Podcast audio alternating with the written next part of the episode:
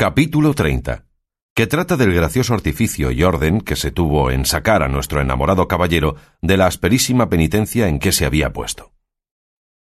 No hubo bien acabado el cura cuando Sancho dijo Pues mía fe, señor licenciado, el que hizo esta fazaña fue mi amo, y no porque yo no le dije antes, y le avisé que mirase lo que hacía, y que era pecado darles libertad porque todos iban allí por grandísimos bellacos. Majadero, dijo a esta razón don Quijote, a los caballeros andantes no les toca ni atañe averiguar si los afligidos, encadenados y opresos que encuentran por los caminos van de aquella manera o están en aquella angustia por sus culpas o por sus gracias.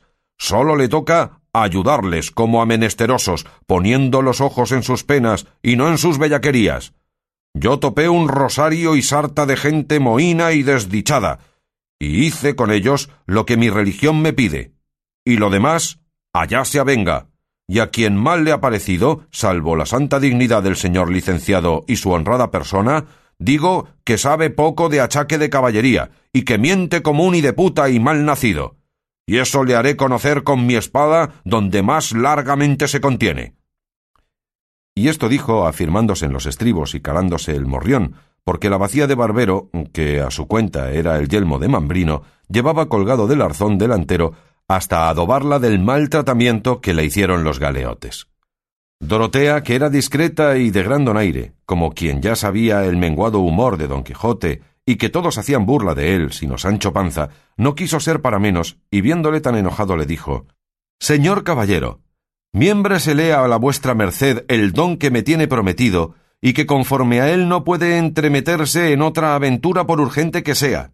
Sosiegue vuestra merced el pecho, que si el señor licenciado supiera que por este invicto brazo habían sido librados los galeotes, él se diera tres puntos en la boca, y aun se mordiera tres veces la lengua antes de haber dicho palabra que en despecho de vuestra merced redundara.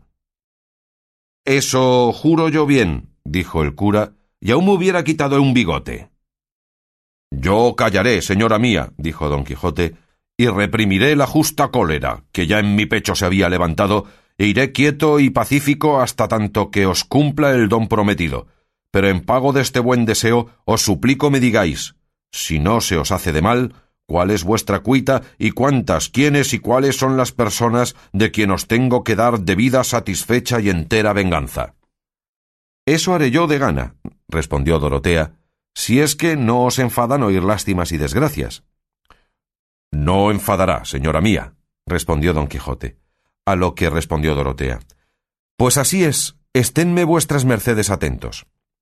No hubo ella dicho esto, cuando Cardenio y el barbero se le pusieron al lado deseosos de ver cómo fingía su historia la discreta Dorotea, y lo mismo hizo Sancho, que tan engañado iba con ella como su amo. Y ella, después de haberse puesto bien en la silla, y prevenídose con toser y hacer otros ademanes con mucho donaire, comenzó a decir de esta manera. Primeramente quiero que vuestras mercedes sepan, señores míos, que a mí me llaman. Y detúvose aquí un poco porque se le olvidó el nombre que el cura le había puesto, pero él acudió al remedio porque entendió en lo que reparaba y dijo no es maravilla, señora mía, que la vuestra grandeza se turbe y empache contando sus desventuras, que ellas suelen ser tales, que muchas veces quitan la memoria a los que maltratan de tal manera que aun de sus mismos nombres no se les acuerda, como han hecho con vuestra gran señoría, que se ha olvidado que se llama la princesa Micomicona, legítima heredera del gran reino Micomicón, y con este apuntamiento puede la vuestra grandeza reducir ahora fácilmente a su lastimada memoria todo aquello que contar quisiere. Así es la verdad, respondió la doncella, y desde aquí adelante creo que no será menester apuntarme nada, que yo saldré a buen puerto con mi verdadera historia, la cual es que el rey mi padre, que se llama Tinacrio el Sabidor, fue muy docto en esto que llaman el arte mágica, y alcanzó por su ciencia que mi madre, que se llamaba la reina Jaramilla, había de morir primero que él, y que de allí a poco tiempo él también había de pasar de esta vida y yo había de quedar huérfana de padre y madre, pero decía él que no le fatigaba tanto esto cuanto le ponía en confusión saber, por cosa muy cierta, que un descomunal gigante señor de una grande ínsula que casi alinda con nuestro reino, llamado Pandafilando de la Fosca Vista, porque es cosa averiguada que aunque tiene los ojos en su lugar y derechos, siempre mira al revés, como si fuese bizco, y esto lo hace él de maligno y por poner miedo y espanto a los que mira. Digo que supo que este gigante, en sabiendo mi orfandad, había de pasar con gran poderío sobre mi reino y me lo había de quitar todo, sin dejarme una pequeña aldea donde me recogiese, pero que podía excusar toda esta ruina y desgracia si yo me quisiese casar con él. Mas, a lo que él entendía, jamás pensaba que me vendría a mí en voluntad de hacer tan desigual casamiento. Y dijo en esto la pura verdad, porque jamás me ha pasado por el pensamiento casarme con aquel gigante, pero ni con otro alguno, por grande y desaforado que fuese. Dijo también mi padre, que después que él fuese muerto, y viese yo que Pandafilando comenzaba a pasar sobre mi reino, que no aguardase a ponerme en defensa, porque sería destruirme, sino que libremente le dejase desembarazado el reino si quería excusar la muerte y total destrucción de mis buenos y leales vasallos, porque no había de ser posible defenderme de la endiablada fuerza del gigante, sino que luego, con algunos de los míos, me pusiese en camino de las Españas, donde hallaría el remedio de mis males, hallando a un caballero andante cuya fama en este tiempo se extendería por todo este reino, el cual se había de llamar, si mal no me acuerdo, Don Azote o Don Gigote. Don Quijote diría, señora, dijo a esta sazón Sancho Panza, o por otro nombre, el caballero de la triste figura. Así es la verdad, dijo Dorotea. Dijo más, que había de ser alto de cuerpo, seco de rostro, y que en el lado derecho, debajo del hombro izquierdo, o por allí junto, había de tener un lunar pardo con ciertos cabellos a manera de cerdas. En oyendo esto, don Quijote dijo a su escudero Ten aquí, Sancho, hijo, ayúdame a desnudar, que quiero ver si soy el caballero que aquel sabio rey dejó profetizado. Pues, ¿para qué quiere vuestra merced desnudarse? dijo Dorotea. Para ver si tengo ese lunar que vuestro padre dijo, respondió don Quijote. No hay para qué desnudarse, dijo Sancho, que yo sé que tiene vuestra merced un lunar de esas señas en la mitad del espinazo, que es la señal de ser hombre fuerte. Eso basta, dijo Dorotea, porque con los amigos no se ha de mirar en pocas cosas. Y que esté en el hombro o que esté en el espinazo importa poco. Basta que haya lunar, y esté donde estuviere, pues todo es una misma carne, y sin duda acertó mi buen padre en todo, y yo he acertado en encomendarme al señor Don Quijote, que él es por quien mi padre dijo, pues las señales de rostro vienen con las de la buena fama que este caballero tiene, no solo en España, pero en toda la Mancha, pues apenas me hube desembarcado en Osuna cuando oí decir tantas hazañas suyas que luego me dio el alma que era el mismo que venía a buscar. Pues, ¿cómo se desembarcó vuestra merced en Osuna, señora mía? preguntó don Quijote, si no es puerto de mar.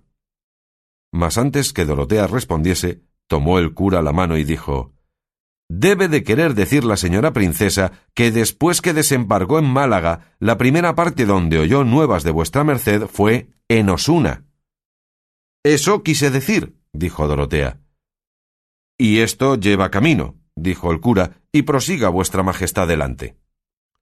No hay que proseguir, respondió Dorotea, sino que finalmente mi suerte ha sido tan buena en hallar al señor Don Quijote que ya me cuento y tengo por reina y señora de todo mi reino, pues él, por su cortesía y magnificencia, me ha prometido el don de irse conmigo donde quiera que yo le llevare, que no será a otra parte que a ponerle delante de Pandafilando de la fosca vista, para que le mate y me restituya lo que tan contrarrazón me tiene usurpado.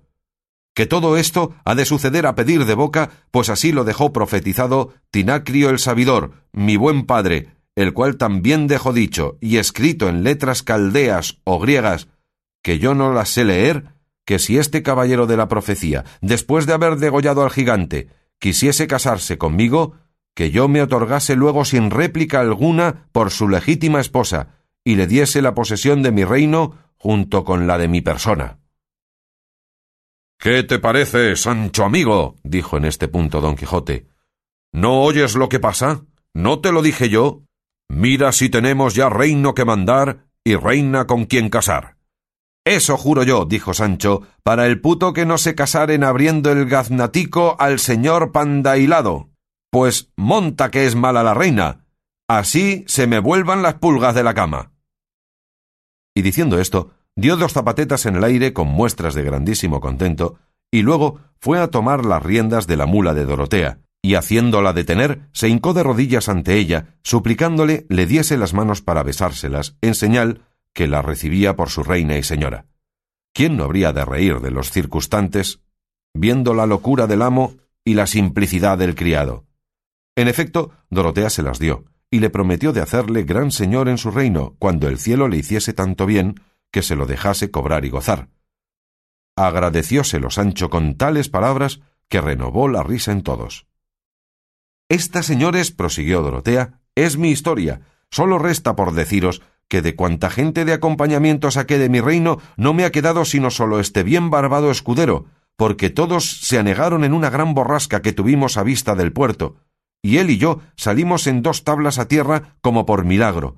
Y así es todo milagro y misterio el discurso de mi vida, como lo habréis notado.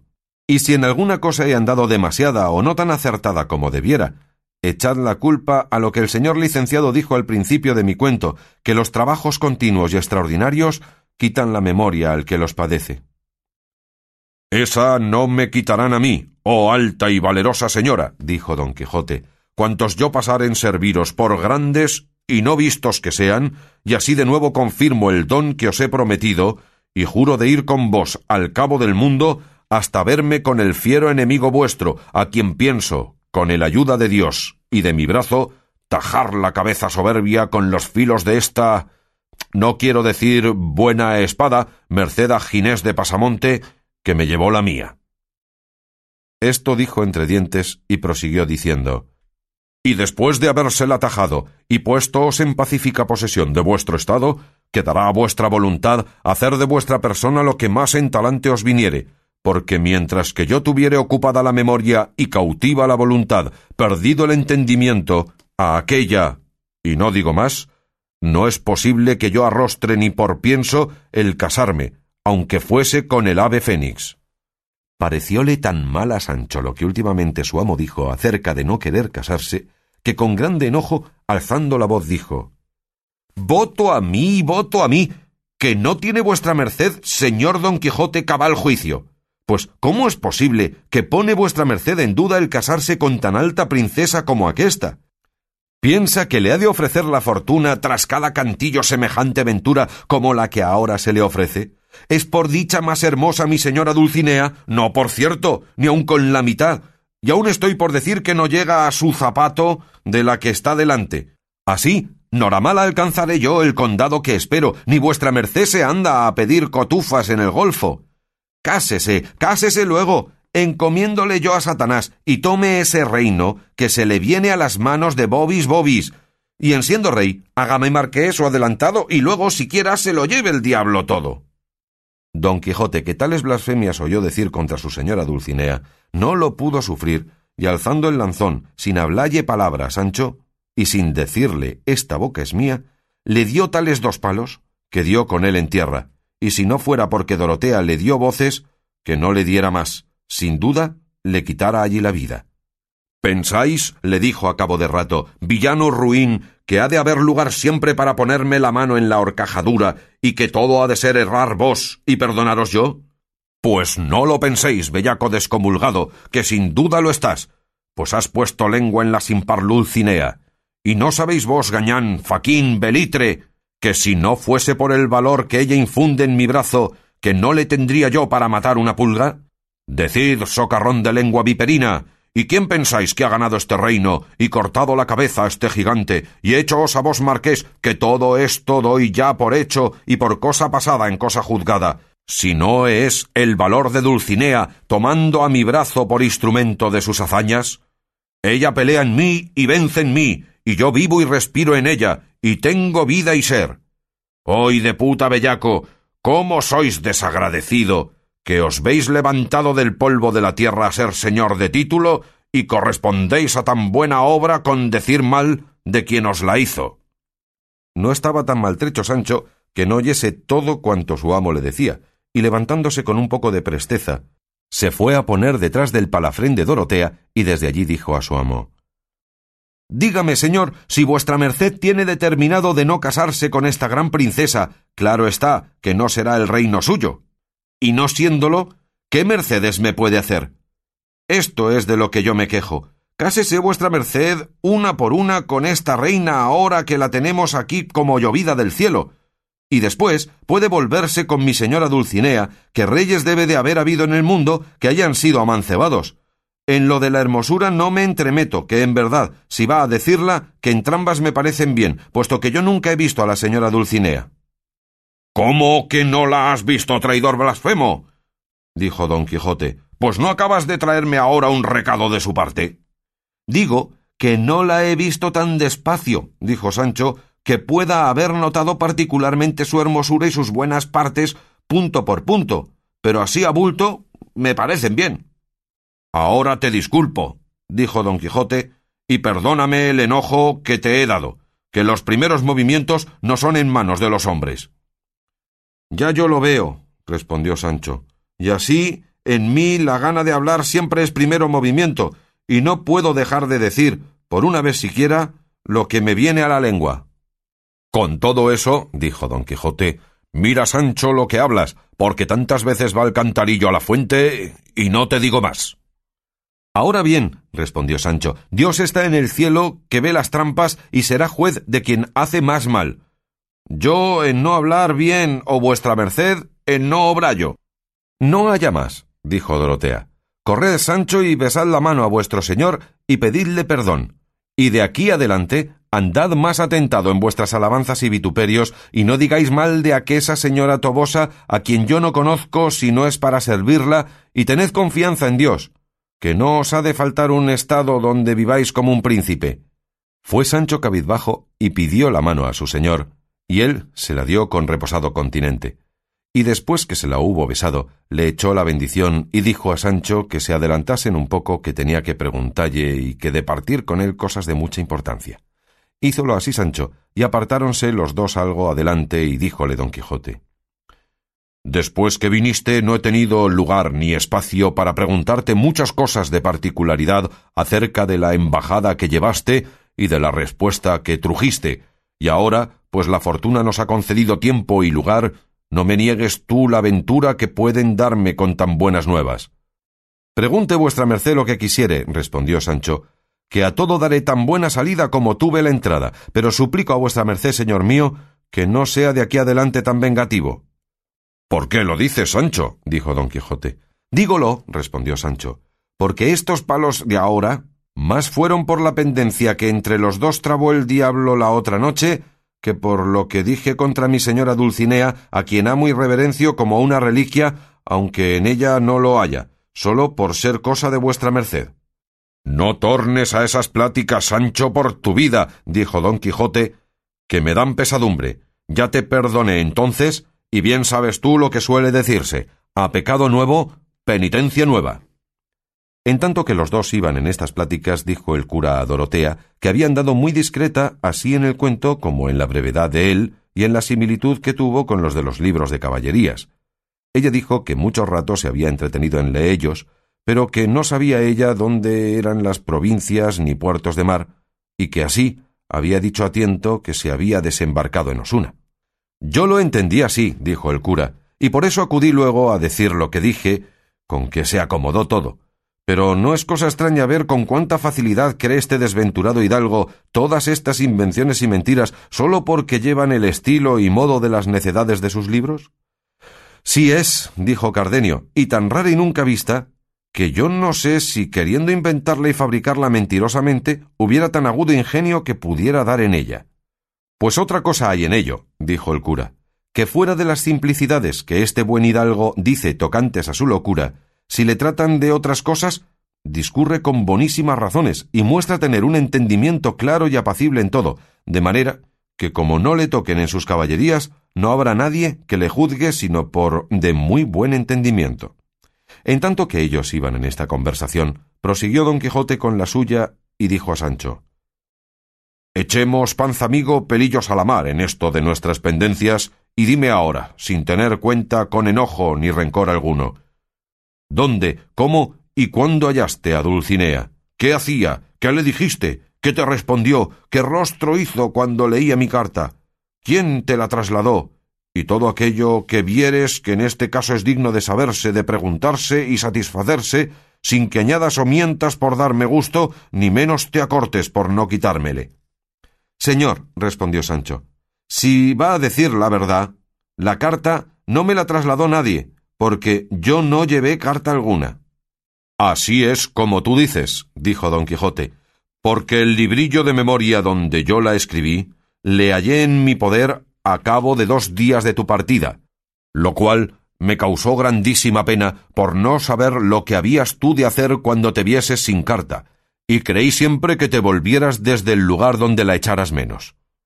Así fuera, respondió Sancho, si no la hubiera yo tomado en la memoria cuando vuestra merced me la leyó, de manera que se la dije a un sacristán que me la trasladó del entendimiento tan punto por punto que dijo que en todos los días de su vida, aunque había leído muchas cartas de descomunión, no había visto ni leído tan linda carta como aquella. ¿Y tienesla todavía en la memoria, Sancho? dijo don Quijote. No, señor, respondió Sancho, porque después que la di, como vi que no había de ser de más provecho, di en olvidalla, y si algo se me acuerda es aquello de sobajada, digo, del soberana señora. Y lo último, vuestro hasta la muerte, el caballero de la triste figura, y en medio de estas dos cosas le puse más de trescientas almas y vidas y ojos míos.